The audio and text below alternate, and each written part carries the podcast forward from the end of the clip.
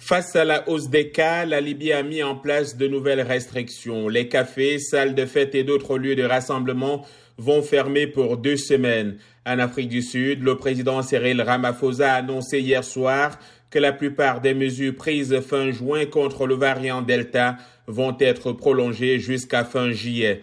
La progression du variant Delta extrêmement contagieux suscite la crainte. Les États-Unis se sont dit très inquiets à propos des variants qui pourraient menacer la reprise économique mondiale, a déclaré aujourd'hui à Venise la secrétaire au Trésor Janet Yellen. Enfin, des chercheurs belges ont fait état du cas inédit d'une nonagénaire décédée à mars du Covid-19 après avoir été infectée simultanément par deux variants différents, l'alpha, le britannique et le bêta sud-africain, un phénomène sans doute sous-estimé selon les chercheurs.